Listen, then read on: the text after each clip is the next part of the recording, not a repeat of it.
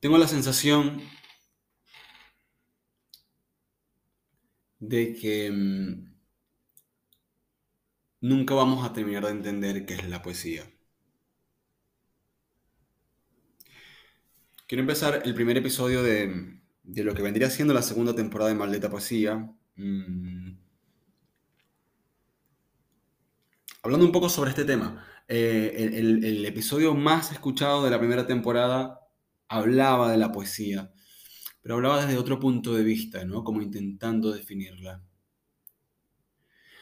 Sin embargo, em, lo que me pasa ahora es que eh, durante este tiempo que estuve sin, hacer ningún otro capítulo, mm, donde no estuve alejado de la poesía, porque siempre estoy constantemente escribiendo y, la poesía me atraviesa de muchas formas, em, he tenido que vivir muchas emociones en lo que va del año.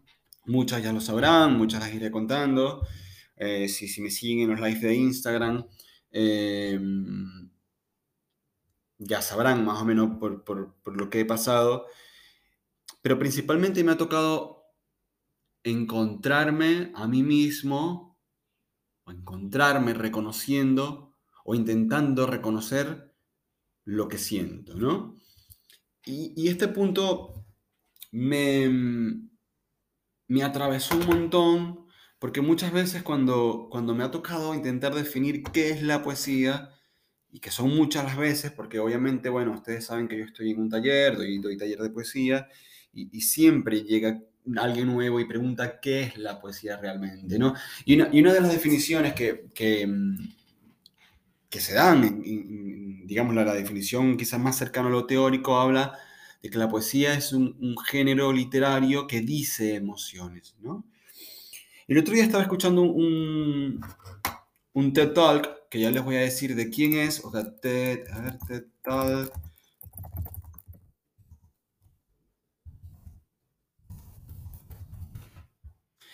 Em, Salva Soler, ¿puede ser? Salva Soler. Exactamente. Salva Soler tiene un TED Talk que lo pueden buscar que se llama ¿Crees que no te gusta la poesía? Y, él reflexiona algo, hace una reflexión muy interesante, habla sobre la evolución de las artes y, de cómo la poesía se, quedó en algún momento, ¿no? habla del, del, qué y del cómo. Sin embargo, lo que más me, me atrapó fue algo que venía pensando, ¿no? Y que incluso tengo, tengo boceteado un, un próximo taller que espero estar dando pronto, que parte del hecho de la materia prima de la poesía. La materia prima de la poesía, entendiendo que es un género literario que dice emociones, son claramente las emociones. Y creo, al igual que, que Salvador, me parece que también lo cree, y que otros, otros colegas que he escuchado, que el gran problema de que la poesía con el tiempo haya casi desaparecido y que de repente esté evolucionando de vuelta, tiene que ver con la educación.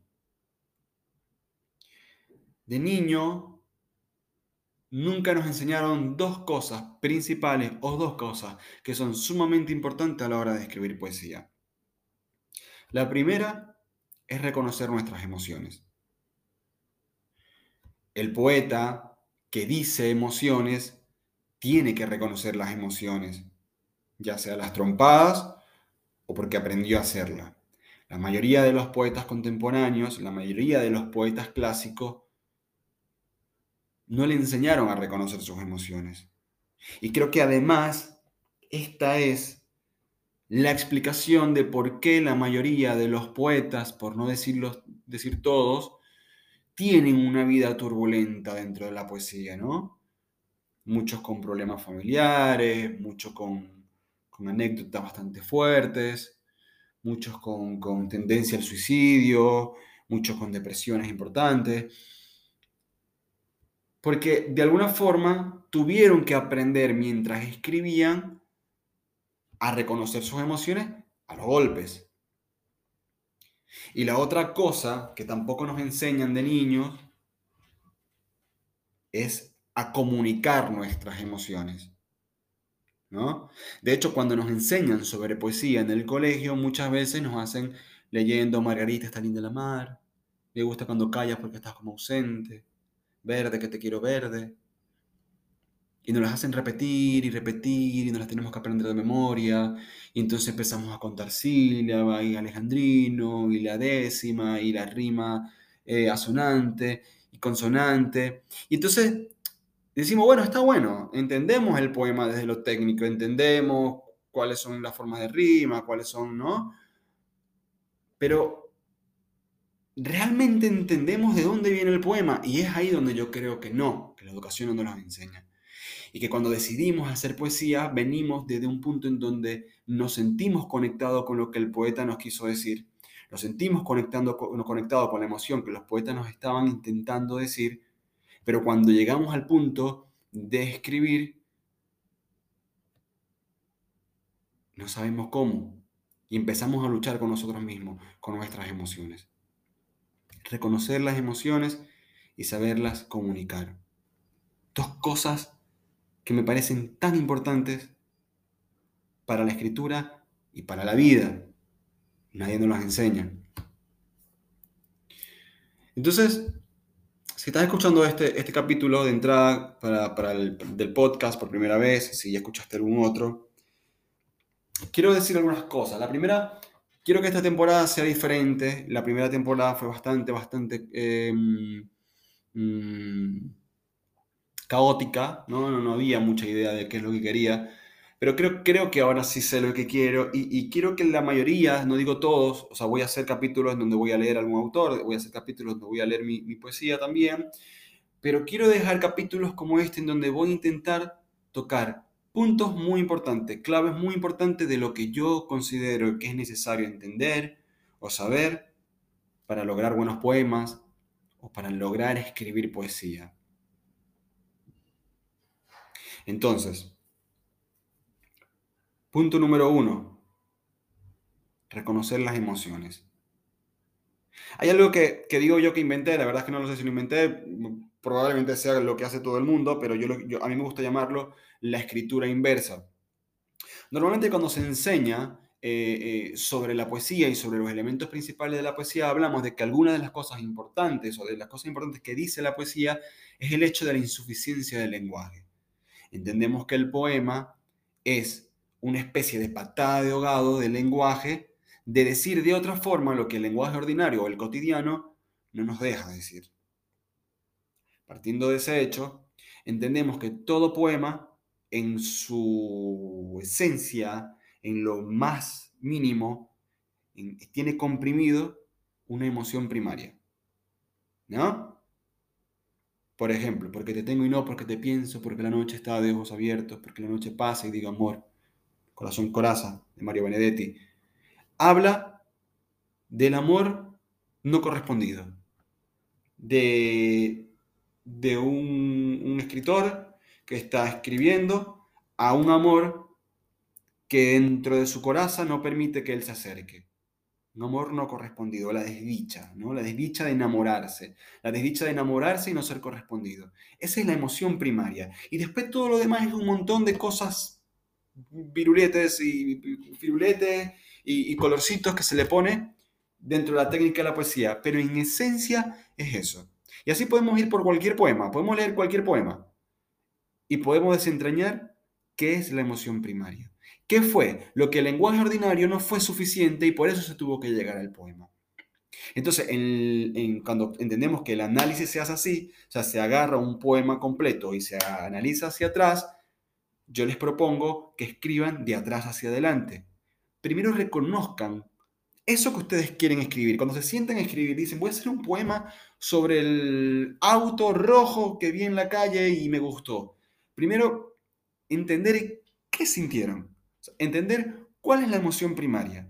¿Qué es lo que los hizo a ustedes sentarse frente a una máquina de escribir, sentarse frente a la computadora, sentarse, tomar un avirome, tomar un bolígrafo, una lapicera y empezar a escribir sobre el auto rojo? ¿no? Primero, hacer una listita de emociones. ¿Qué sintieron? ¿Qué sienten? ¿Qué están sintiendo? Intentar elegir una, la más profunda, la más sentida, masticarla, darse cuenta que es eso, que es odio, que es amor, que, que, es nostalgia, que es, no importa lo que sea. Pero masticarla, masticarla, masticarla, masticarla, masticarla, hasta que la entiendan, entender lo que sienten. Y entonces ahí sí, empezamos a hacer otra lista. Esta lista, em, esta lista que yo llamo, eh, basado en T.C. Eliot, decía los, eh, ah, ¿cómo se llamaba? Em, correlativos. Buscar dentro de esa emoción y de lo que ustedes quieren decir, cuáles son los elementos contextuales, elementos físicos, elementos sentimentales, situaciones, acciones, miradas, lo que sea, que los hacen llegar a esa emoción. Lo correlativo, una listita. Hacen una lista de las cosas que los hacen llegar a esa emoción primaria. Y después hagan la práctica de la prosa, escriban un párrafo, como una conversación con ustedes mismos, en donde se dicen a ustedes mismos de qué forma estos elementos que tienen en una lista son correlativos a la emoción. Yo recuerdo aquella noche que caminaba y veía el auto rojo que me guiñaba, y no tiene que ser poético, simplemente desahóguense. ¿no? hacen un párrafo en donde la emoción primaria es el hilo conductor y los correlativos son los que los van llevando a todos esos momentos, a toda esa emoción. Y después viene el proceso de la poesía, que es tachar, tachar, borrar, tachar, eliminar frases medianeras, crear imágenes poéticas, metáforas, anáforas, hipérboles. Empezar a buscar de qué forma, con estos elementos literarios, eso que ustedes quieren comunicar, que es la emoción primaria, se nota más, se ve más. Lleven al lector a eso. Y esto es lo que decimos aprender a comunicar, aprender a comunicarle al otro la emoción. Pero primero hay que entenderla. La entendemos y después la comunicamos. ¿Entendemos? entendemos bien, la masticamos y después la comunicamos. Un poema que intenta comunicar algo que no entendemos realmente qué es, y, ojo, ojo. Em, estoy buscando algo acá.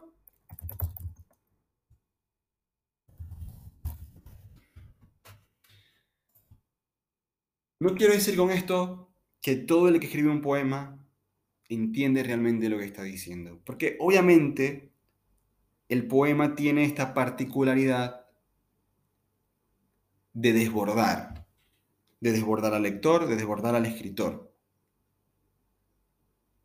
¿Sí? Pero el mero hecho de intentar masticar y entender al menos el inicio de lo que queremos decir, nos va a hacer respirar con el poema.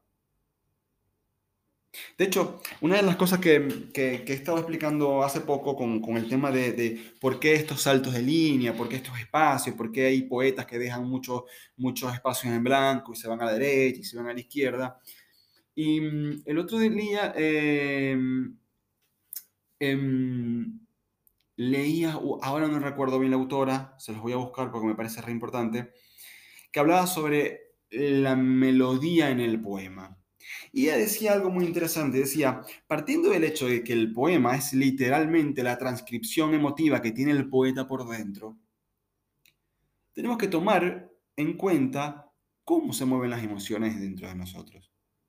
Entonces, ustedes imagínense cuando están por decirle qué sienten a alguien, a su mamá, a su papá, a un novio, a una novia, a un ex, Em,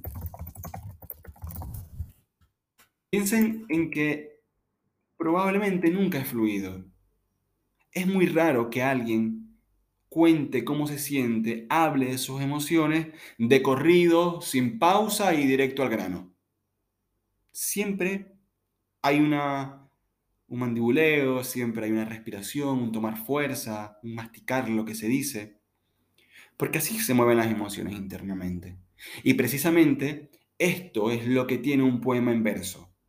Un poema en verso son respiraciones versadas, cada verso es una respiración que se corta con coma, que se corta con punto, que se corta con espacios, por ejemplo, o con márgenes, con sangrías.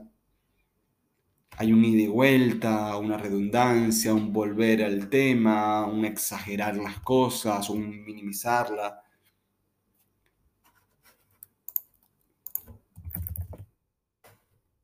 Exactamente como son las emociones. Entonces, cuando ustedes hagan este poema, reconozcan qué quieren decir, reconozcan la emoción principal. Reconozcan qué cosas son las que llevan a esa emoción. Y es lo con lo que van a escribir. Pero además, lean en voz alta el poema que están haciendo e intenten preguntarse, ¿suena a como suena dentro? Y de hecho, la, mayor, la mejor técnica, la mejor técnica que un poeta puede hacer escribiendo es leer en voz alta. ¿Por qué?